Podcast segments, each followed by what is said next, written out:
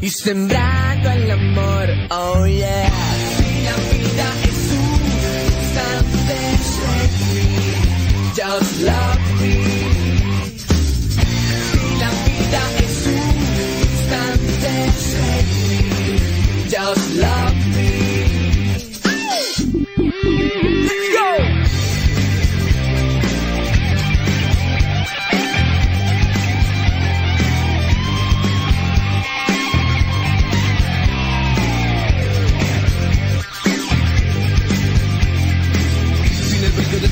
Siento oscuras. En el cielo estás, en la tierra y en la luna. Navegando por un río de victoria. Voy matando el dolor y sembrando el amor.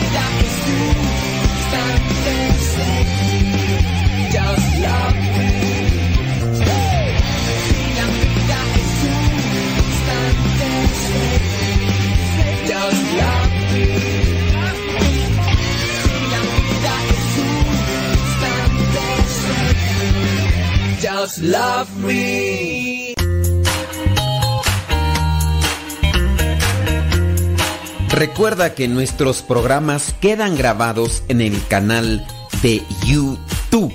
El canal se llama Modesto Radio. Ahora, que si tú trabajas en una estación de radio y quieres pasar estos programas, ponte en contacto con nosotros.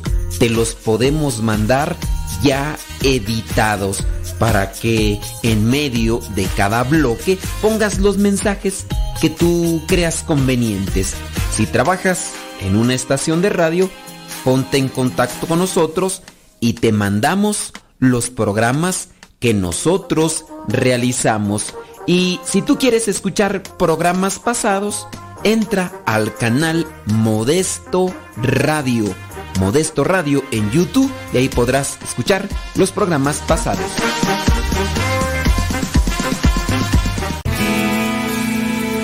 Soy de la cuadra de los buenos, donde sirve de guerreros, de la gente del Señor. Y lucho por ganarme un día el cielo, máscara cabellera, por ganarme su perdón. Y lucho, lucho, ay como lucho. Y tanto lucho que ahora me dicen el luchador. Y lucho, lucho, ay como lucho. Y tanto lucho que ahora me dicen el luchador, el luchador.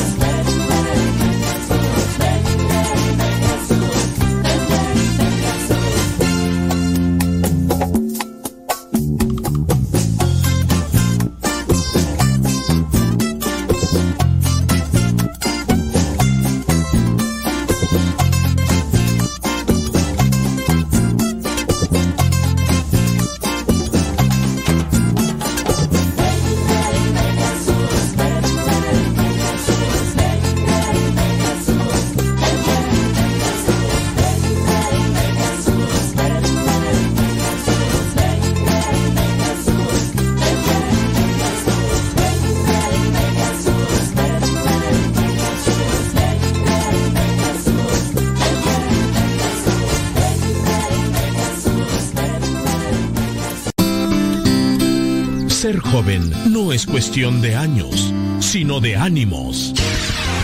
Escuchas Radio Cepa.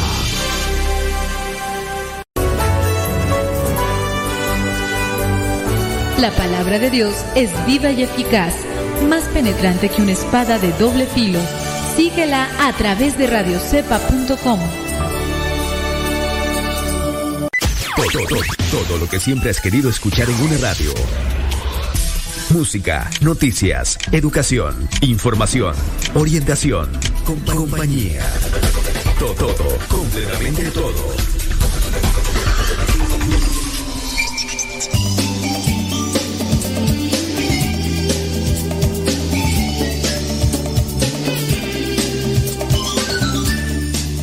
Estaba por ahí mirando un artículo que yo digo es, es interesante Eh, creo que de estas cosas hemos hablado ya muchas veces.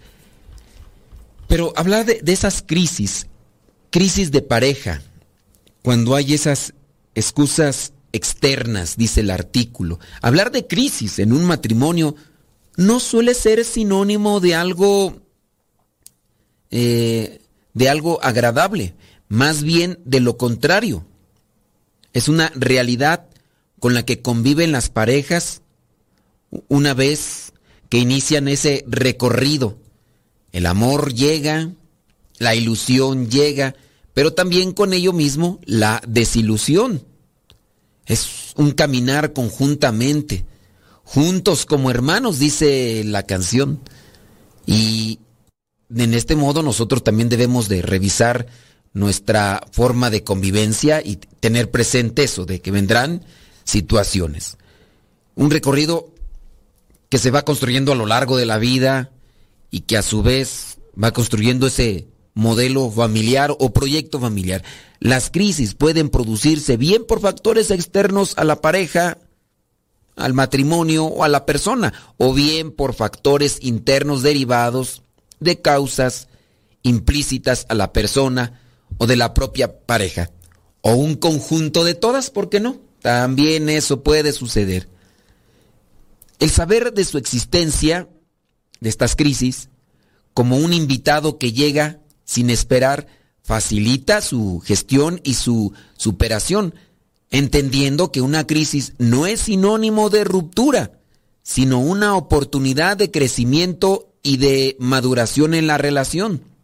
Como dice el Papa Francisco, cada crisis esconde una buena noticia que hay que saber escuchar afinando el oído del corazón.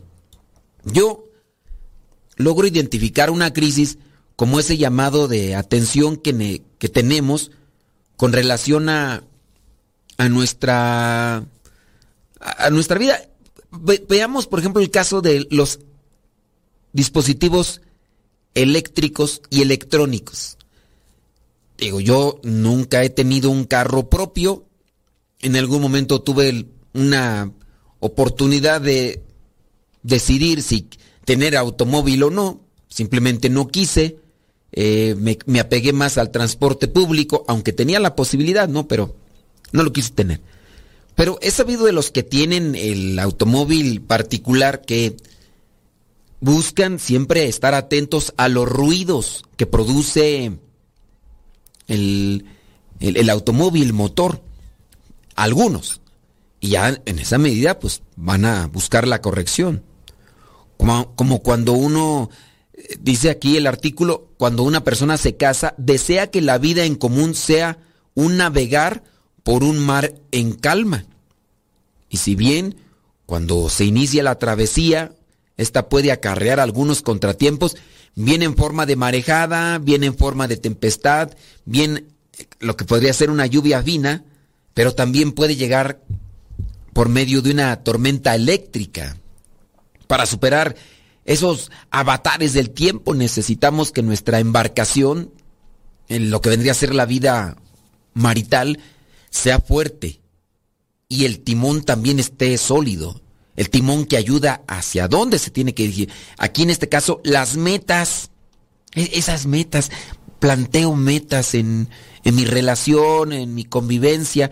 Nuestro rumbo, nuestra comunicación y la confianza que ese matrimonio tenga del uno en el otro sea firme para poder dirigirla hacia un hacia el buen puerto, el destino de nuestra vida en común. Como cuando así eh, los que se embarcan dicen, "Yo voy a ir para tal parte." O a la vez a la vez igual no saben, pero dicen, "Pues mi objetivo es llegar, no sé, eh, a, a, cierto lugar. No sé por dónde, pero me voy a ir dirigiendo para llegar así." En esto eh, podemos eh, plantear esa analogía, ¿no? De los matrimonios. Igual tienen un, objetivo a dónde, pero a lo mejor en el, en el proyecto, en el trayecto van cambiando de cosas. Y ahí es donde van encontrando las crisis.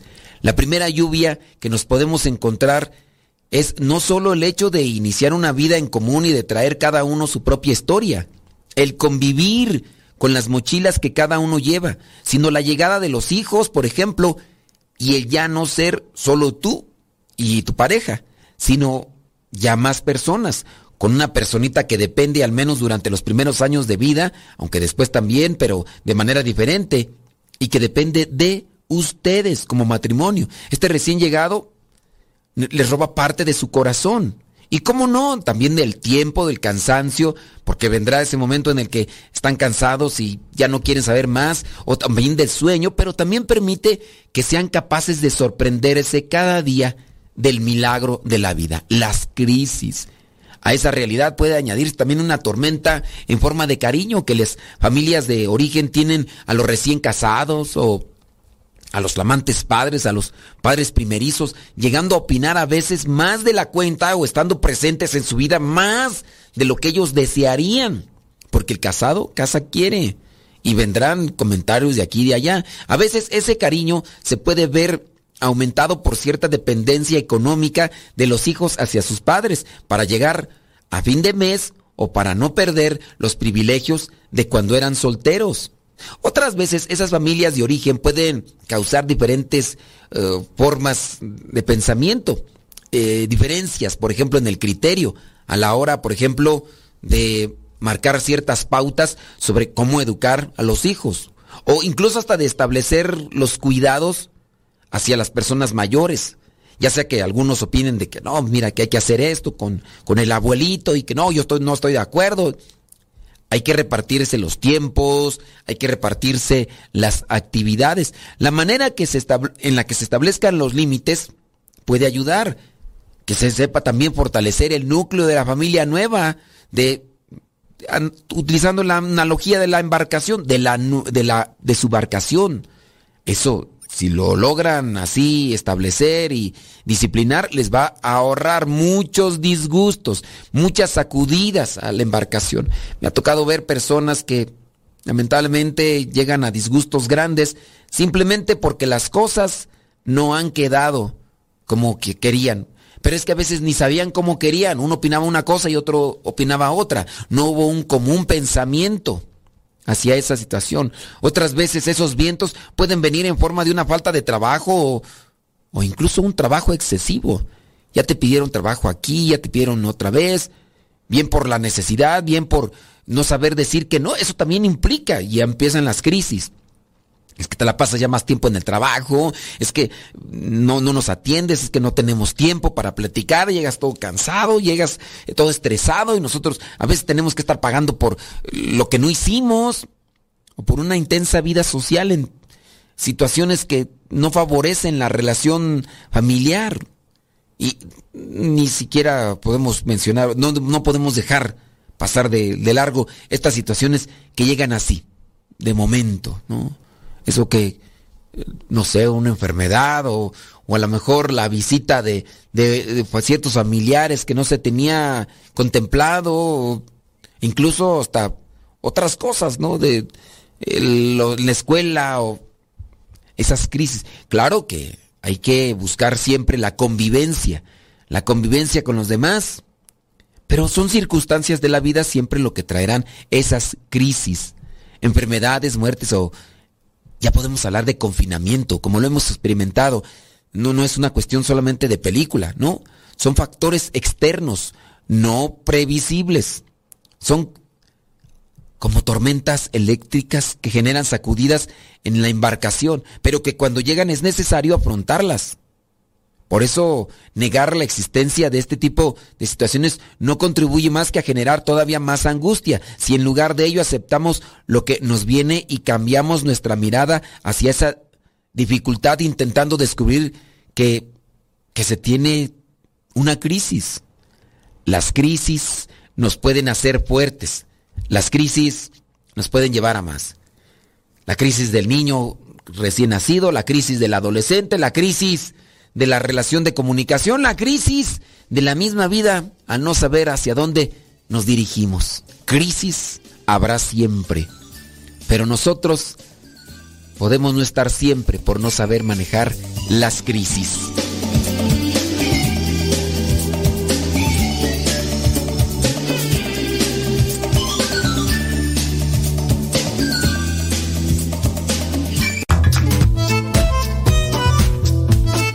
Si tienes preguntas para el programa, ve a la página de Facebook programa Evangelizar sin tregua y ahí déjanos tu pregunta y también ten paciencia para que podamos responder. Recuerda, la página se llama Evangelizar sin tregua. Programa Evangelizar sin tregua. Así se llama la página, programa Evangelizar sin tregua y ahí déjanos tu pregunta y vamos a responderte aquí en el programa.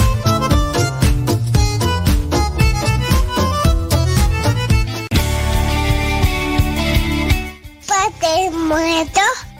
Hola, aquí estoy. ¿Me escuchas? No. Yo sé, te escucha, no.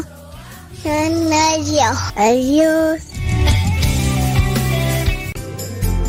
Continúa con nuestra programación. Estás en radiocepa.com, emisora católica de los misioneros servidores de la palabra.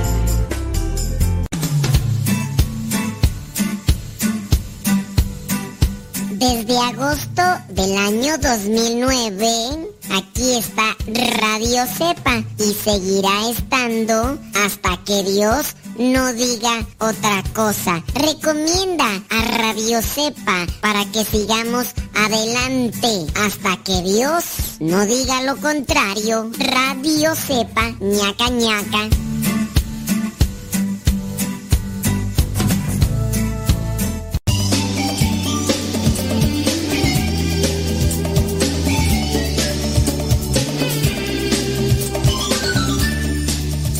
Usted que hablando de matrimonios, hablando de aquellos que están casados, que ya hemos tocado este tema, pero que siempre es oportuno nuevamente retomarlo porque se necesita, se necesita retomar este tipo de mensajes para hacer como que una mm, actualización. Nosotros acá en la vida religiosa constantemente tomamos y retomamos un tema que podría ser, por ejemplo, el de la obediencia, que podría ser, por ejemplo, el de la austeridad, el de la pobreza, el de la castidad. Y uno decir, pues yo ya lo sé, yo no es necesario. No, son, son actualizaciones. Hablando de, del matrimonio. El amor, ese sentimiento o afinidad entre las personas que ha servido de inspiración para tantas obras de arte, esa sensación analgésica que es capaz de tapar cualquier dolor, de provocarnos efectos tan calmantes, es la emoción que se siente en las personas por excelencia, la que crea la relación de pareja, lo que podemos llamar amor, pero un amor eh, puro, el amor como un nacimiento, crecimiento, proceso también de la madurez pasa por distintas etapas de desarrollo, pudiendo abarcar ciclo más ciclo, algunos más cortos, algunos más largos, el ciclo del amor hasta que se llega a consolidar la vida en pareja que está dividida en fases. Así, nuestra vida espiritual también está dividida en fases. Y lo vamos a mencionar para que ustedes lo, lo consideren incluso hasta para que sepan también ayudar a las demás personas. La primera etapa dentro del amor, el flechazo. Oh my wow. Es en un primer instante de contacto con la otra persona ocurren una serie de cambios. Y fíjate que esos cambios son a nivel psicológico. Pero también se dan ese tipo de cambios a nivel bioquímico cambios a nivel psicológico y bioquímicos. Padre Leoncio, estoy acá en programa de radio, ay disculpa, al ratito te atiendo. cambios psicológicos y bioquímicos que se conocen como chispazo o flecha, o flechazo, perdón, es que acá estoy, me está escribiendo el padre Leoncio Olvera Payares. Y pues como es aquí de la comunidad a veces son, eh, estamos aquí cerca, entonces como a veces son temas eh, aquí a veces importantes, pues por eso es que me atreví a contestarle a él por, por el teléfono y solamente dejarle ese mensaje. ¿eh? Aunque uh, no conozcamos a la otra persona, nuestra imaginación vuela y empezamos a proyectar ilusiones, fantasías y deseos. Es normal que cuando surge esta primera conexión entre dos personas se refleje en nuestro cuerpo con algunos síntomas. Y esa situación algunos la determinan como mariposas en el, en el estómago. Mariposa, va que vuela. Hay ese grupo, ¿no? Que casi en todas las canciones mete una mariposa. mariposa traicionera, mariposa. es que también se, se manifiestan que escalofríos, nerviosismo, ansias de contacto físico también. Eso es el flechazo, nerviosismo, ansias de contacto físico. Y ahí comienza, ¿no? Ya esa. Entonces, el primero es el flechazo. Después viene el enamoramiento. El enamoramiento es la etapa en la que la pareja empieza a conocerse, surgen las primeras ilusiones y también desilusiones, pero también la primera proyección de ambos como pareja, de, de unidad se empiezan a dar cuenta de si realmente existe esta química inicial o no. En esta etapa, el deseo sexual puede ser muy presente entre ambos. Es la etapa de la pasión amorosa. Entonces, para que también se sepa controlar la persona. Y a lo mejor ustedes dirán, pero yo estoy casado, ¿a mí qué? Miren, no está por demás.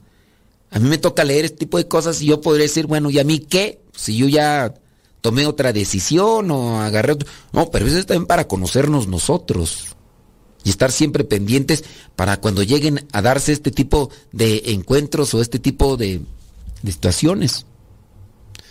Entonces, tenerlo presente. Ahora, ustedes dirán, ah, pero pues yo qué, yo ya estoy casado, ya lo demás. ¿Tienes hijos?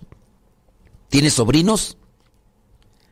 Y si no tienes cercanos a quienes puedas ayudar con todo esto, un día alguien más joven te puede preguntar, ¿qué onda?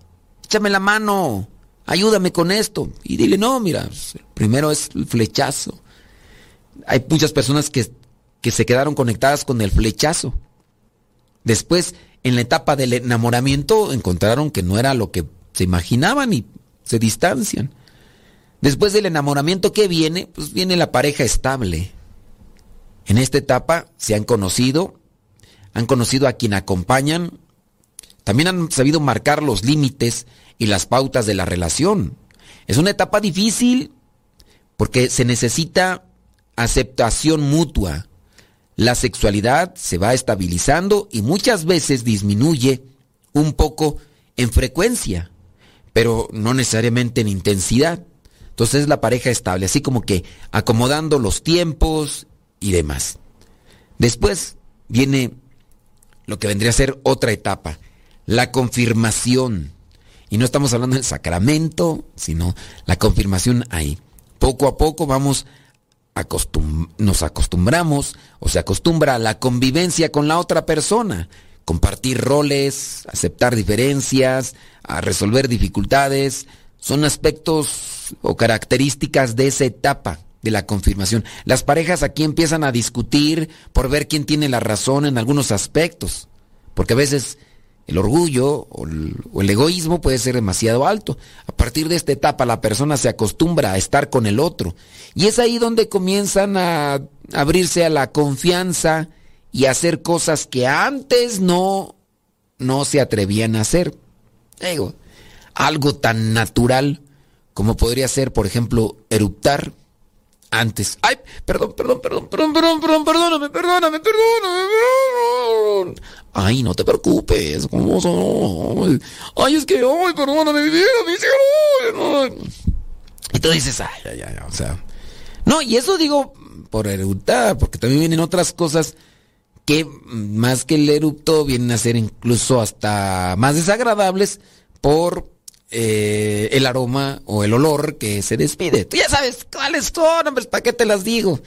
Y es aquí cuando bien la relación puede continuar hacia adelante y puede llevar a formar una familia y llegar juntos a la vejez poco a poco en la medida que logren equilibrar esos defectos, que logren equilibrar esas diferencias y esas cosas tan naturales de la vida. Etapas etapas del amor. Ahí te lo dejo el flechazo, el enamoramiento y lo que vendría a ser la pareja estable. Conocer estas etapas puede llevarles a las personas a incluso consolidarse.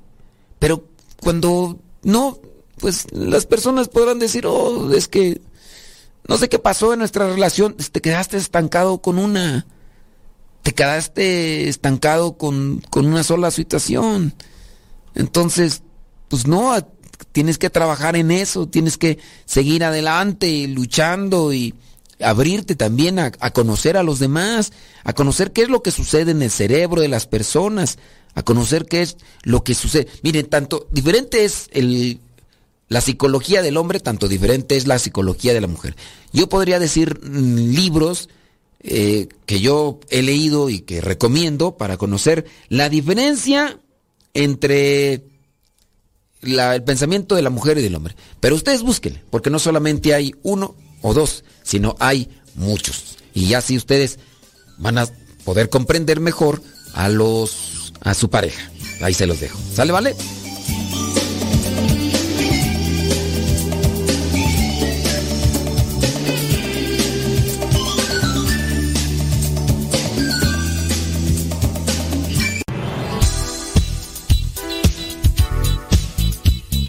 Siempre tenemos algo que compartir en nuestras redes sociales. Por eso síguenos como Modesto Lule en Instagram, en el Twitter, en YouTube, también en iTunes. Recuerda nuestras redes sociales, las más populares, Modesto Lule, y ahí nos mantenemos también en contacto.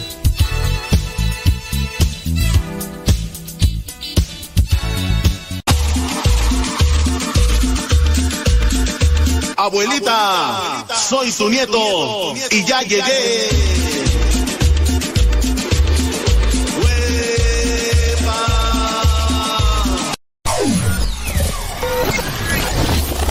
Si quieres volver a escuchar los programas del Padre Modesto, búscalo en tu página favorita de podcast, Spotify, iTunes, Google Podcast y otros más. Busca los programas en, el, canal, Modesto, Radio.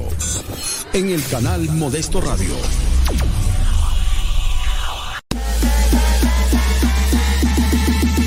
Corazones.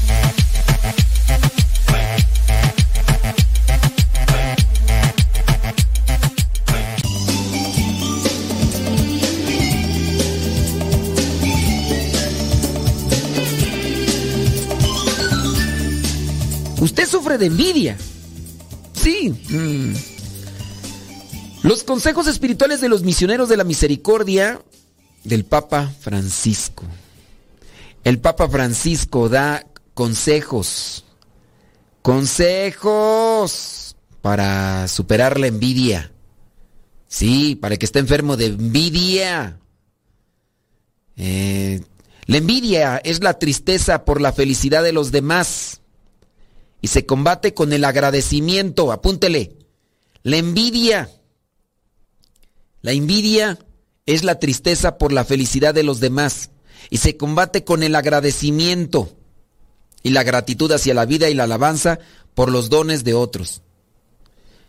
Fray Emilio Antenucci dice, el silencio habla el silencio. El silencio habla el silencio. De lo que vendría a ser Gaudate Exultate, del documento del Papa Francisco, dice, el santo no gasta sus energías lamentando los errores ajenos. El santo es capaz de hacer silencio ante los defectos de sus hermanos y evita la violencia verbal que arrasa y maltrata, porque no se cree digno de ser duro con los demás, sino que los considera como superiores a sí mismos. El santo no gasta sus energías lamentando los errores ajenos. ¿No te ha tocado que muchas veces nosotros nos desgastamos porque sí, porque somos ingenuos, por no decir la otra palabra. Somos ingenuos. A ver, ¿sabes que una persona tiene un error? Ya le dijiste, la persona no entiende. Es como una debilidad muy arraigada.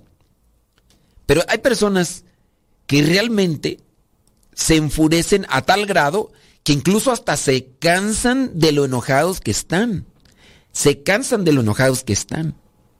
Y, uno dice, pero, pero ¿por qué?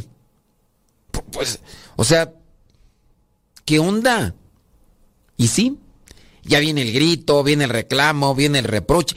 Y a veces es tanto, tanto, tanto su, su así, su, su rencor que lo que hace es hasta violencia, violencia extrema, violencia extrema. Así, romper sillas, eh, sacudir. o sea, sí, ya sé, te dije que no hicieras esto y le hiciste. Te dije que no, pero ¿por qué? ¿Por, qué lo...? Y ya, o sea... Ya otras veces les he comentado, ¿no? Ay, a nosotros nos robaron. En este mismo lugar donde ahora ya me encuentro, en este mismo lugar donde ahora me encuentro, en este mismo lugar aquí, se metieron y se robaron computadoras, cámaras y demás. No me querían decir que porque no querían que me enojara. Y alguien más me dijo, oye, ¿ya te dijeron? ¿Quién? Fulano de tal, los que estaban encargados. Ya te dijeron que, que se la robaron. Le dije, ¿cuándo? Hace una semana. O sea que han dejado pasar una semana y no me han dicho, y yo soy el encargado. Y yo soy el que está al frente de esto y el que vio la manera de conseguir esto y esto y esto y esto y esto. Incluso el que recibió la ayuda para poder comprar estas cosas. Yo soy el encargado. Digo, no soy el dueño, pero soy el encargado. Y a mí no me han dicho, le dijeron a fulano, sutano, mangano, menos a mí. Haz, de cuenta que eso era como un plus para que me enchilara más. Y dije, está bien, pues no me dijeron nada. Dicen, es que, dicen ellos que no te quieren decir que porque no saben cómo lo vas a tomar. Le digo, pues ¿cómo lo voy a tomar? Pues, entonces, el santo no quiere decir que, ay, ahora te estás creyendo santo, no, ahora resulta que tú eres el prototipo de los santos. Uy, ya, perdóneme, San Francisco de Asís, San Francisco de Sales, que dicen que era muy iracundo, muy impulsivo, muy agresivo, pero que logró así somatizar sus, sus sentimientos. Oye, ahora resulta que el Padre Modesto dice que ya él es el santo de los últimos días. Ya es mormón, por no decir Sí, porque los santos de los últimos días, así se llama esta secta, ¿no? Los santos de los últimos, la iglesia de los santos de los últimos días, así se llaman los mormones, ¿eh? Para que no vayan a dar con sus chismes.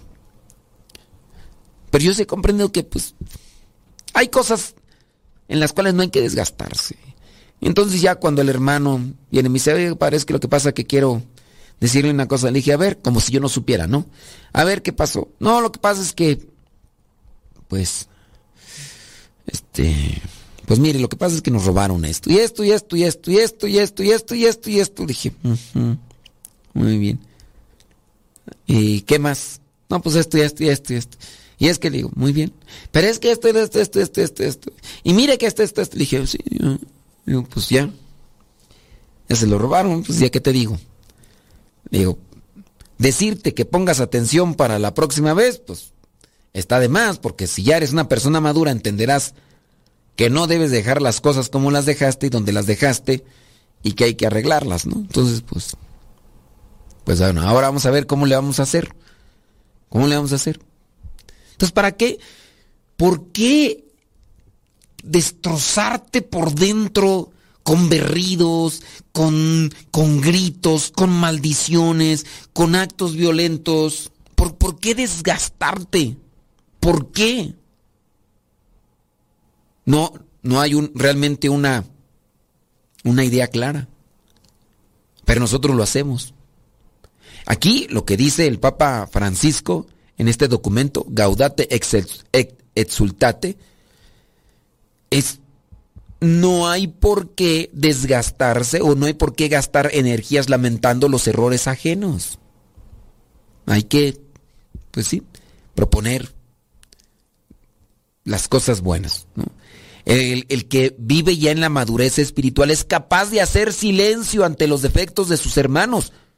Evita la violencia verbal que arrasa, la violencia verbal que maltrata, la violencia verbal que destruye y, nos distancia. ¿Cuántas veces no estamos dentro del grupo parroquial? o estamos dentro de una actividad de la iglesia y empezamos con nuestros gritos, Empezamos con nuestras maldiciones, con nuestros maltratos. Está bien, eres el eres o soy el coordinador, soy el que está al frente de esta responsabilidad. Pero aquí quien actúa es la gracia de Cristo. Sí, hubo un descuido. Sí, quizá a lo mejor las personas, otras no son de la misma capacidad intelectual, no son de la misma capacidad receptiva que, que tienes tú.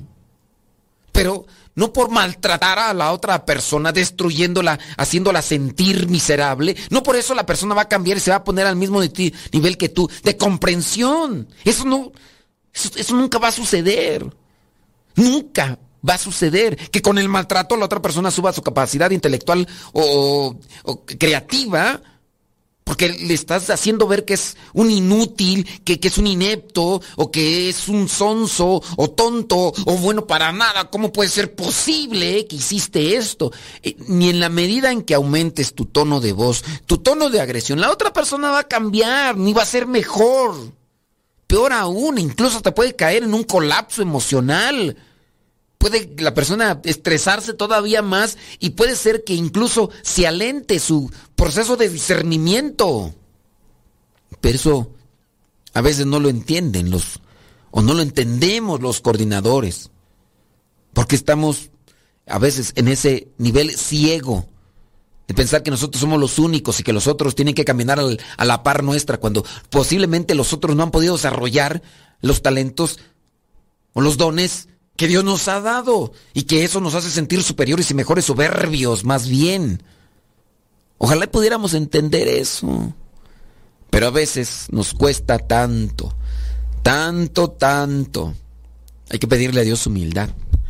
Hay que pedirle a Dios misericordia, paciencia, pero para poner la práctica con el otro, con la otra persona que camina a mi lado, con la que convivo, con la que estoy. Nos hace falta tanto por crecer. Pidámosle al Espíritu Santo que nos ilumine y que nos dé esa fortaleza para ayudarnos mutuamente como hijos de Dios que somos.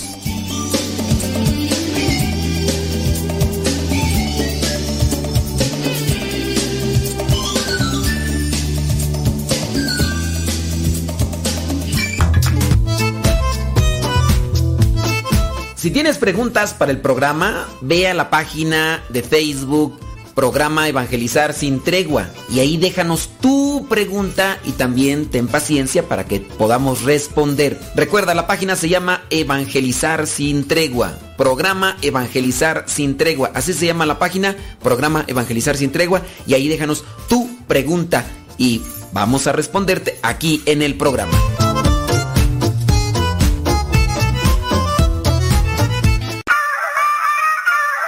Somos 14.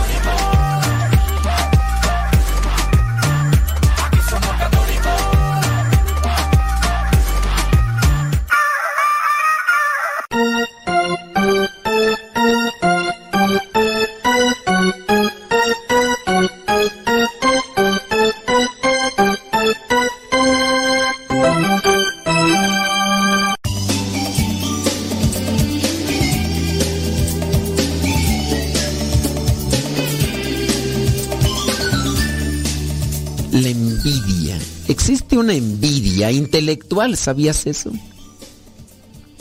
Envidia intelectual. Hay una envidia social, hay una envidia laboral, una envidia estética, una envidia, espiritual que genera tristeza y competitividad, incluso dentro de las familias y en las relaciones más íntimas o cotidianas. Sin embargo, lo mejor es no responder, evitar a la violencia verbal que destruye y maltrata.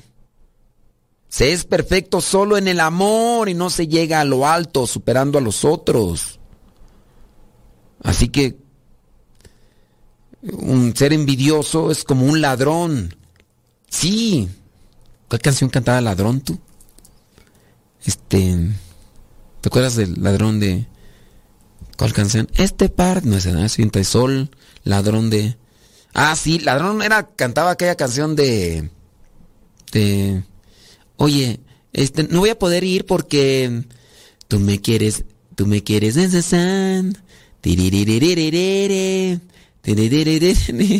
Si es ese, ¿no? Ladrón, grupo ladrón. Comenzaron a ser amigos. Me está. No, pues, no, es que tú no sabes de esa música porque tú escuchabas puro, puro grupo sonidero.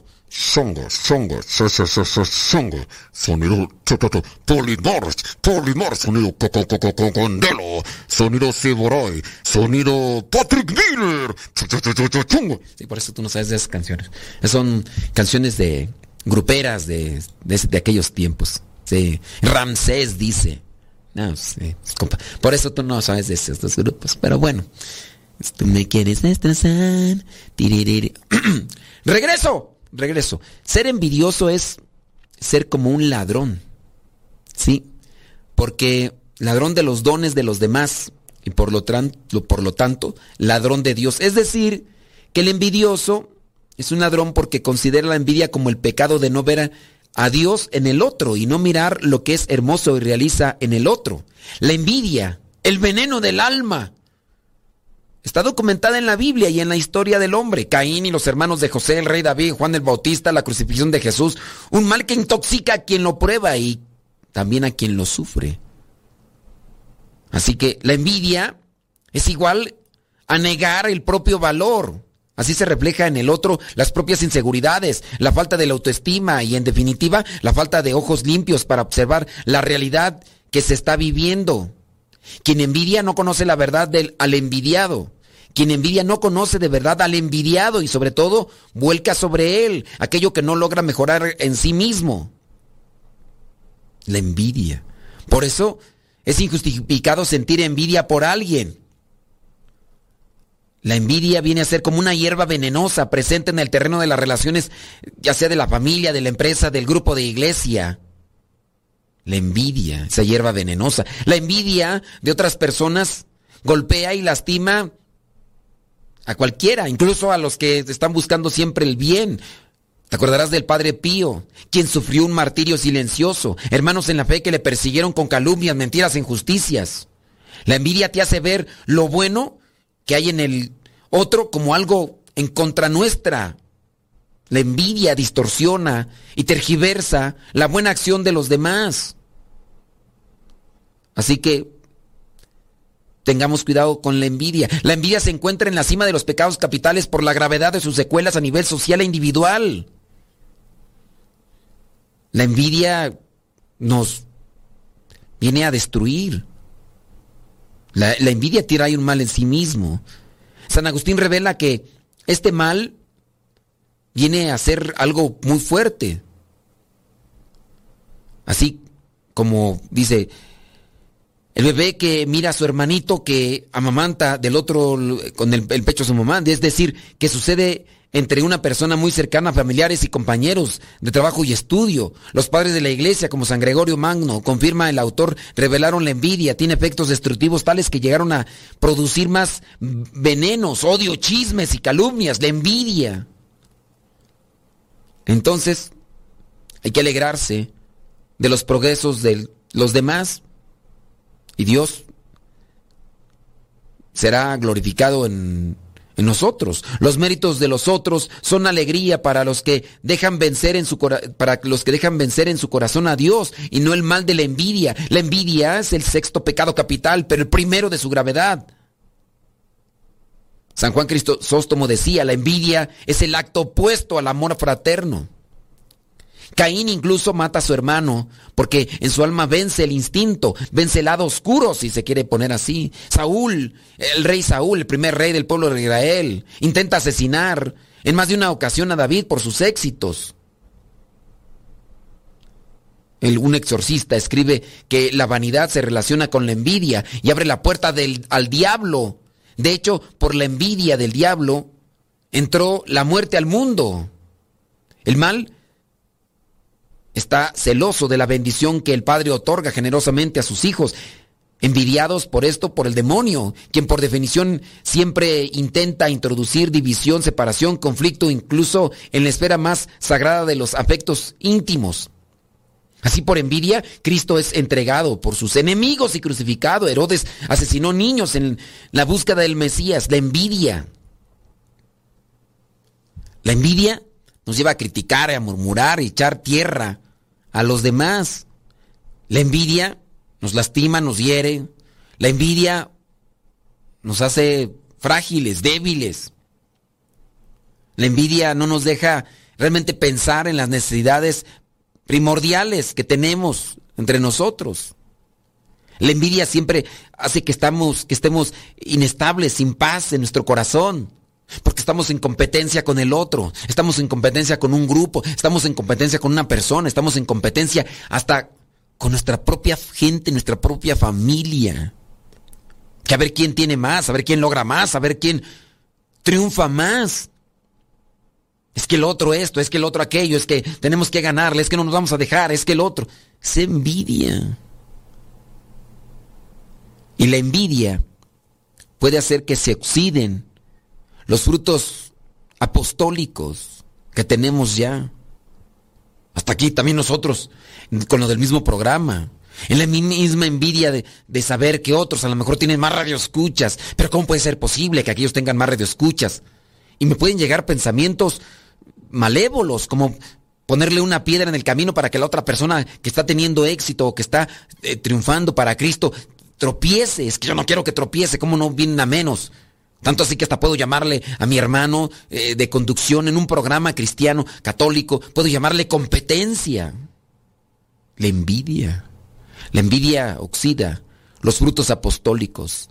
La envidia viene a asfixiarlos, a ahogarlos, esos frutos apostólicos. No es que no hay que mencionarlos a los demás porque si no, después se van a ir con ellos. Y así, así pasa. Tampoco es casual que la felicidad, la unión familiar y el público reconocimiento de los propios méritos sean las cosas que causan mayor envidia. Los méritos del otro se viven como una injusticia contra sí mismo.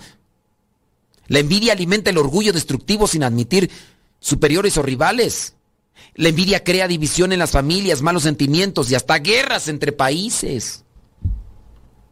La bondad es el arma que Jesús enseñó a usar a sus discípulos contra la envidia, la bondad contra la envidia, considerar a todos como hermanos y alegrarse como quien se alegra. Asimismo, hay que buscar lo bueno en los demás. Y la envidia hay que evitarla. La envidia es causada muchas veces por el orgullo.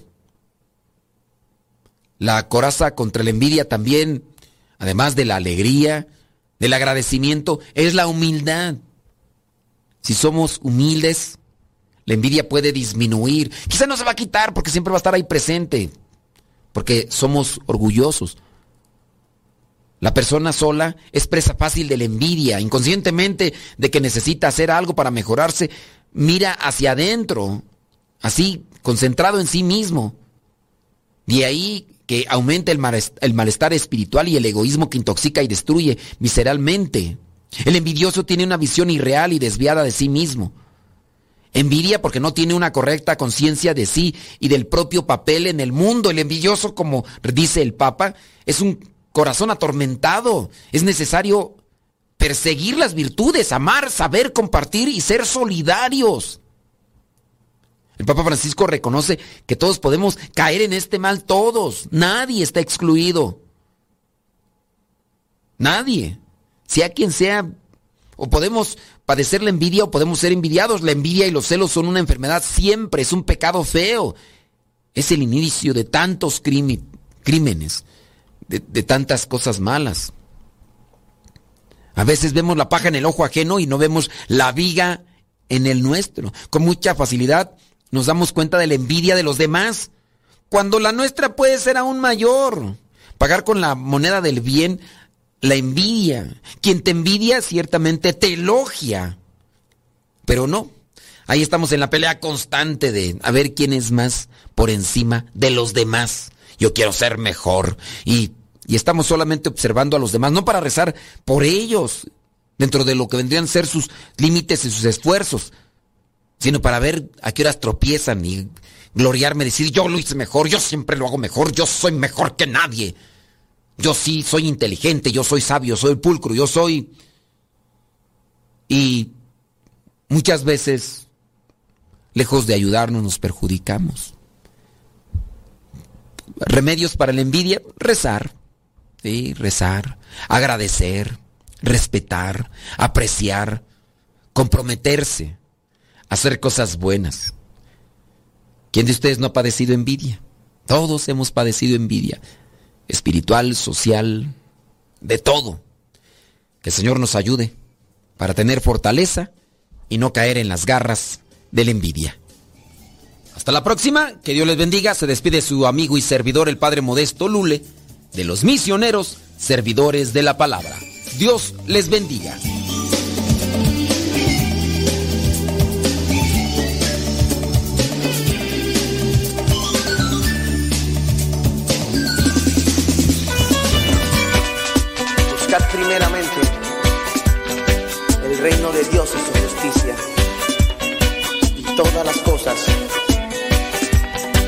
añadidas. Era un hombre rico que cumplía las leyes